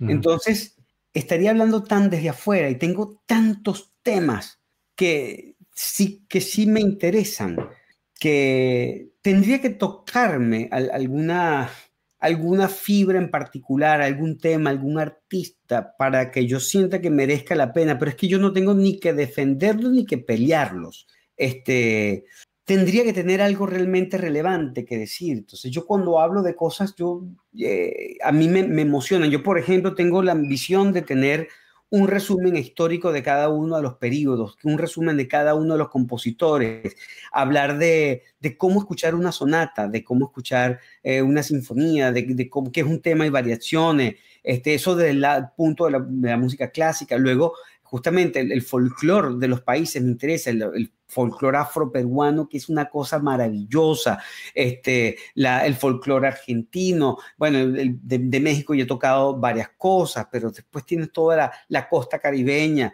este, con las empatías que existen entre los países, del folclore dominicano, el folclore venezolano, que pareciera que son tan distintos, pero tú ves, tú estás hablando de la Jota, pero existe la Jota carupanera, además, que tiene que ver con los viajes de ida y vuelta. Entonces, hay tanto material y además información que yo tengo que terminar de madurar, cosas que tengo en mi formación general, pero en las que yo me quiero adentrar para poder terminar de, comprender cosas que, caminos que ya comencé, que cuando yo pienso, que pues, si yo hablando de, de, del urbano latino, que no, para eso está el chombo, que, que es otro divulgador musical que me parece divertidísimo y que es especialista en el tema. Entonces yo lo que hago es que yo lo veo a él. Ahí yo estoy aprendiendo. Y ojo, yo trabajo muchísimo con los reggaetoneros porque yo escribo para los premios de música que se hacen acá. Entonces yo estoy constantemente escuchando y al día y hablo con ellos y los conozco y le hacemos y hacemos los tributos. O sea, es una música con la que yo estoy de alguna forma involucrado por razones profesionales y que agradezco porque si no, no me enteraría de absolutamente nada. Pero bueno, la razón es esa. La razón no es por desprecio, sino porque no es mi especialidad. No es mi especialidad. Estaría hablando desde un lugar tan ajeno que a menos que consiga un lugar importante desde el cual yo considere que mi voz vale la pena, no tendría por qué hacerlo. Sí, sí, no, al final, eh, estas las cosas que quería destacar, ¿no? De lo, de lo, que se ve en la cata musical, es que no solo hay un estudio detrás de, de cada vídeo, sino que hay un sentimiento, lo que decíamos al principio, ¿no? De cada vídeo. Es decir, yo esto lo he vivido, lo he vivido, lo he indagado y lo he transmitido. Y lo que comentas ahora, ¿no? El reggaetón no, no, no es parte de tu vida. Entonces, efectivamente, lo, lo, comentarías desde una forma tan sintética que no, que sería casi hasta, hasta artificial, ¿no? Eh, hay, bueno, que comentas, irás pegando picoteos. Ahora comentabas que, que probablemente tus compromisos profesionales hagan que puedas generar menos contenido para la, para la cata musical pero entiendo que, que hay mil cositas anotadas ¿no? para, para, para los próximos vídeos. ¿Hay alguna silla que vaya a salir en breve? o dices, bueno, estoy trabajando sobre esta línea, sobre esta otra, nos puedes adelantar. No, no, sí, sí yo, estoy constantemente eh, buscando y, e indagando. Los Beatles van a ser un tema fijo. Yo hasta ahora he hecho un solo video de ellos, uh -huh. pero hay muchísimo de qué hablar, desde, desde, desde su evolución hasta análisis independiente por canción y por álbum. Y alguien que me han reclamado mucho, que es George Martin, que por supuesto merece un especial aparte. Entonces, el mundo bitleniano yo quiero que esté presente en, en, el canal. Este, luego tengo varias biografías. Tengo una biografía de un venezolano dominicano que se llama Villo Frometa, que él tuvo que salir de, él salió a hacer un trabajo en Venezuela y Trujillo, el dictador de República Dominicana, le prohibió la entrada de vuelta por, bueno, ya esto, son, ya esto sería echa todo el cuento de Villo. Pero es una historia fascinante, cómo él tuvo que reaprender su forma de hacer música para poder subsistir y se transformó pues en, un, músico emblemático en, en el Caribe. Este, tengo la biografía ya escrita por mí después de toda la investigación, entonces esa es una de las tantas que quiero hacer. Tengo los periodos musicales. Tengo la biografía de Beethoven también este, hecha y por grabar. Este, pero también tengo, por ejemplo, las ganas de llenar ciertos vacíos culturales donde existen estas canciones que todo el mundo conoce, pero que no sabe quién la hizo, ni por qué la hizo, ni cuándo se hizo. Entonces quiero hacer una serie de las canciones que tú has escuchado, pero no sabes cómo se llaman. Este, y ese es el video que pretendo sacar este domingo. Si bien los compromisos laborales están, o sea, porque van, vienen y hay veces que me coinciden los premios con un trabajo que yo hago para noticias aquí también, este, yo estoy procurando hacerme de una infraestructura que garantice por lo menos un video a la semana, porque realmente la carta musical es mi proyecto personalmente más importante de todas las cosas que estoy haciendo. Eh, lo que comentas, eh, siempre se dice, ¿no? La, que el, tema de, de, Internet, de YouTube, es una volatilidad totalmente eh, lo, que, lo que tú dices al final, lo hago porque me gusta, no porque lo consiga, aunque luego pueda ser mi proyecto principal, pero entiendo que haya momentos en los que digas, ostras, eh, este vídeo no ha tenido las suficientes visitas o tal. Siento un poco esos momentos también de frustración con ese trabajo, decir, ostras, lo que me ha ocurrido y parece que no, eh, que no termina este vídeo de, de, generarse. bueno, entiendo que también hay que lidiar con eso, ¿no? Mira, en YouTube siempre hay esperanza. porque no es lo mismo como funciona, por ejemplo, Instagram. Si el video no funciona en el momento, no va a funcionar más nunca, se acabó. El primer video que se viralizó de la cata, cuando hablo de viral, eh, quiero decir un video que está por llegar a los 2 millones de views, el único que tiene esa cantidad de views. Este, es la historia del bolero Nosotros. Yo hice ese video con mucho cariño, eh, lo posteé y no tuvo el resultado que yo esperaba. Eh, y entonces, bueno, ahí quedó y de pronto llegó el momento y el video empezó a funcionar. También sé, y esto ya es un tema de, no sé, de edad y experiencia, cuando yo hago algo, yo tengo una, una visión, eh, estoy muy cerca de la obra y yo no necesariamente tengo la razón, yo tengo que esperar un año para saber cuán bueno era ese video. Este, y solamente el tiempo me va a dar a mí el veredicto porque pasa hacia los dos lados. Pasa que haces un trabajo que crees que no tiene ningún tipo de relevancia y resulta que funcionó muchísimo y lo contrario. Yo recientemente hice uno sobre los castrati que, bueno, yo tenía esa, como, nuevamente, de esas, de esas cuentas pendientes, yo tengo que completar esta información de cómo fue este fenómeno, tiene una cantidad de preguntas, se hizo la investigación, este, y lo posteé como, bueno, esta semana no vamos a tener un video así de gran interés, pero bueno, por lo menos ya terminé este, este capítulo, porque terminan siendo los, los videos mis apuntes de, de, las cosas que, de las investigaciones que yo voy haciendo, o cosas que no quiero que se me olviden, o los cuentos que ya me sé que quiero que se, que se preserven de alguna forma. Y pongo, resulta que el video gustó muchísimo y se sigue viendo y, y sigue, es también uno reciente. Entonces, la sorpresa va hacia los dos lados. Este, yo cuando posteo el video, generalmente ahí es que yo determino si estoy feliz o si no estoy satisfecho con lo que hice. Pero, y ya después la respuesta es un extra. Sí, sí, la verdad es que pasa eso, que en Twitch o en Instagram eso es mucho más efímero, es ahora o nunca. y, en, YouTube es verdad, es verdad que puedes tener un vídeo puesto y al año de repente empezar a, moverse y empezar a, a, verse. ¿Te llega? ¿Te llega? Eh, lo que hablábamos antes del feedback sí que alguien te escribe diciendo, ostras, me ha interesado muchísimo este tema, o voy a empezar a estudiar música porque he visto tu vídeo, o eh, un poco sientes también esa responsabilidad de decir, ostras, lo que estoy comunicando al final tiene, tiene relevancia, incluso mañana lo pueden poner en una escuela, como, como dices, este es mi cuaderno de notas, pero también puede ser el cuaderno de notas de... Sí, sí, sí, sí, está pasando. Bueno, a mí lo que me, la sensación que me empezó a dar es que me empezó a crecer la responsabilidad. Yo quizás podía ser un poquito más eh, relajado con el post, es como que tú y yo estuviésemos hablando de música y qué importa si, si me equivoco en una fecha, si digo alguna barbaridad, porque al final estamos hablando tú y yo. Y yo sentía eso así de informal y de pronto, eh, no, es que ya eh, en, en, en, Argentina sé que en muchas escuelas se utilizan los videos en los salones de clases, incluso en la universidad, porque a mí me da el reporte YouTube de donde los repostean o porque me escriben los alumnos. ¿Quién está aquí? Porque el profe nos mandó o bueno, mira, estoy haciendo aquí trabajo de investigación, o me escriben los profesores diciéndome que van a poner los videos en, en las escuelas. este, sí me han escrito, yo había dejado la música, yo siempre quise ser músico y gracias a esto la estoy retomando. Ya yo me siento, pero realizado con que ese tipo de cosas estén pasando. Y también pasan cosas un poquito más sensibles. Un comentario muy reciente de ayer, justamente, alguien me comentaba que su madre había muerto, eh, se le murió en el carro, tuvo un ACV, no llegaron al hospital a tiempo y se le murió al lado su mamá. Y su artista favorito era Javier Solís. Y ese video que yo había hecho sobre Javier Solís lo estaba reconfortando, me está acompañando, me hace recordar la parte bonita de mi madre, decía. Y es algo tan impensable, o sea, que no te imaginas en qué momento, en qué circunstancias le va a llegar el video a alguien. No tienes idea de la repercusión que pueda tener. Este, y, y, sí, he tenido feedbacks, cartas de cosas increíblemente hermosas, gente que me ha contactado para que escriba una historia. Bueno, una historia que estoy haciendo es de un tema que es historia de un amor, que es ese, ese bolero que dice es la historia de un amor como no hay otro igual, que me hizo comprender todo el bien, todo el mal.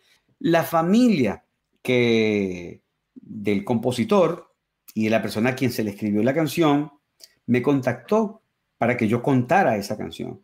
Y es una familia que es dueña de un canal de televisión, que es dueña de una emisora de radio, y eligieron a un youtuber para que contara la historia de historia de un amor. Eso para mí es sido algo increíblemente emocionante. O sea, la estoy trabajando, esa debería salir en, en, un mes porque estoy haciendo las entrevistas y todo corroborando las informaciones. Una historia muy bonita. Pero sí, se convierte en una responsabilidad. Y yo quisiera que fuera mi gran y única responsabilidad en la vida. Para eso estoy trabajando. Bueno, esa, esa y pelearte con el micrófono, con la luz, con el... No hay nada que hacer. Eso va a ser parte siempre del trabajo. Sí, sí, sí, la verdad es que sí. Eh, bueno, la verdad es que llevamos, mira, estaba mirando una hora, una hora cuarenta, la verdad es que... ¡Oh, wow! Sí, sí, sí, a mí yo, no me he enterado. Yo, tampoco, me parece increíble. Yo creía que una hora máximo. Sí, sí, no, no, la verdad es que es una de las cosas que, me gustaba destacar en este proyecto, que es que no, no hubiera nada encorsetado, que, que, esto es coger un hilo, ir sacando hilos, hilos, hilos, la verdad es que es muy cómodo. Eh, nada, supongo que quedemos eh, emplazados para, para seguir comentando mucho más y seguiremos viendo el trabajo, que es lo que te digo. Al final, eh, lo, que, lo que yo creo que transmite todo esto es que de repente abres el YouTube y en todo ese abanico de cosas de, digas, ostras, voy a ver esto que me hace feliz. Y yo creo que, haciendo los vídeos también te hace feliz, ¿no? Sí, sí, sí, totalmente, totalmente. Mm. Y esto que está pasando hoy me hace increíblemente feliz. O sea, alucino. Me parece eh, lo, que, lo que hablábamos hace rato, que nosotros dos, que nunca nos hemos visto en la vida, que tú te topaste con un video mío y que me hayas escrito. Y, o sea, a mí me parece esto algo del otro mundo. Me parece de los grandes regalos que puede tener hacer este, este trabajo. Así que te doy de verdad de todo corazón las gracias por haberte interesado y por invitarme y, y por esta conversación tan gratificante que, que he tenido contigo. Sí, sí, no, en este caso el agradecimiento es mío. Yo, una de las cosas que siempre descubrí yendo por, algún escenario es que cuando eh, cuanto más grande era alguien, más humilde era. O sea, yo recuerdo de ahí, por ejemplo, hace tiempo pude actuar con, creo que tiene un, un, Grammy latino, que es un artista del folclore que se llama Kepa Junquera, toca la triquitich, es un instrumento vasco, y me hacía mucha gracia, nos pedía que bailáramos con él en el escenario, y lo que hacía era eh, sentarse a escucharte tu propuesta y decir, ostras, estoy, estoy encima de un escenario con un tío que ha ganado un Grammy, que, que podría tener todo hecho, y el tío pone el oído y su propuesta, yo lo he ido descubriendo, y supongo que te habrá pasado lo mismo, que cuanto más grande se es, una cosa es la persona que es en el escenario, el artista y la, performance, pero como persona siempre me he dado cuenta de que cuando alguien va de, de altivo, es un, gran mediocre. mira, este, no puedo estar más de acuerdo contigo, porque es que lo vivo todo el tiempo en los premios, yo trabajo con todos los artistas, yo trabajo con todos los artistas. Entonces, cuando la persona está comenzando, necesita de alguna forma reafirmar su importancia, de alguna forma, con la pantalla, con el show, pero cuando llega alguien realmente importante, no tiene que perder el tiempo. Es como cuando llegó Miguel Bosé y, ¿sabes? Le teníamos el discurso que él tenía que dar para un premio especial. Y la actitud de Bosé fue de un caballero llegaba y entonces, no, lo que ustedes digan. está, no, no, muy bien, no, muchas gracias. Mire, yo digo, perdone, tiene que esperar, pues tenía que llevarlo para que hiciera la prueba y leyera en el escenario. Tiene que esperar por lo menos unos 15 minutos, porque no, no, no, yo me siento aquí, aquí no molesto, todo está bien, ¿sabes? Como, eh, y es de las personas que tú te esperabas que, bueno, va a tener la mayor cantidad de exigencias y se las merece, lo que el Señor pida, pero no, no. Y entonces yo comentaba, es impresionante cómo mientras más, este, más relevancia, más importancia y más carrera tiene la persona.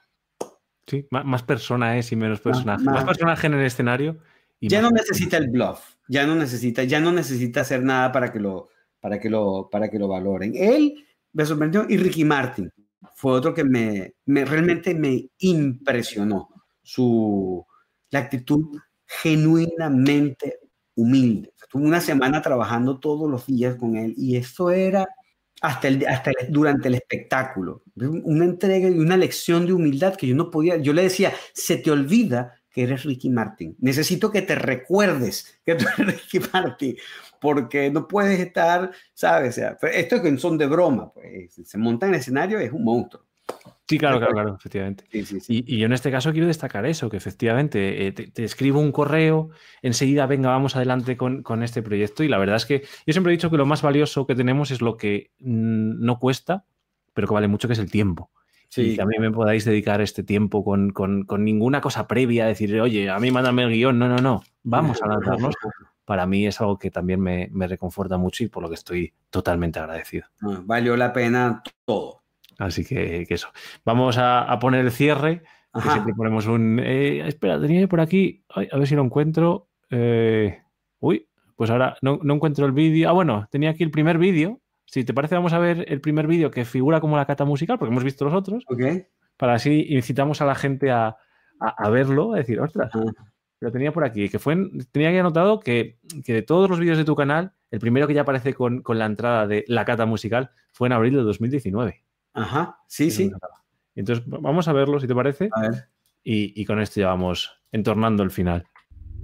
Venezuela, año 1957. La obra musical del compositor Aaron Copland, dirigida por él mismo, se convirtió en el primer paso para derrocar la dictadura de Marcos Pérez Jiménez. Bienvenidos a La Cata Musical, un espacio en el que juntos descubriremos curiosidades cuentos insólitos y los secretos sorprendentes que el mundo de la música tiene para nosotros. Se trataba del segundo Festival de Música Latinoamericana. Venezuela estaba bajo el régimen del dictador Marcos Pérez Jiménez y en la reciente Efectivamente, como decíamos, supongo que eso no es un croma, que será la pared de detrás, ¿no? Sí, sí, sí, sí, sí, sí. Ahí está. tenía la sala, la sala toda estaba tomada por, por el croma y las luces. Sí, sí, pues nada, invitamos a la gente a que lo, a que lo vean, a que indaguen. Si es que eso es lo bonito de YouTube, dices, voy y para atrás y para atrás y para atrás y para atrás, y terminas haciendo cosas, cosas súper interesantes.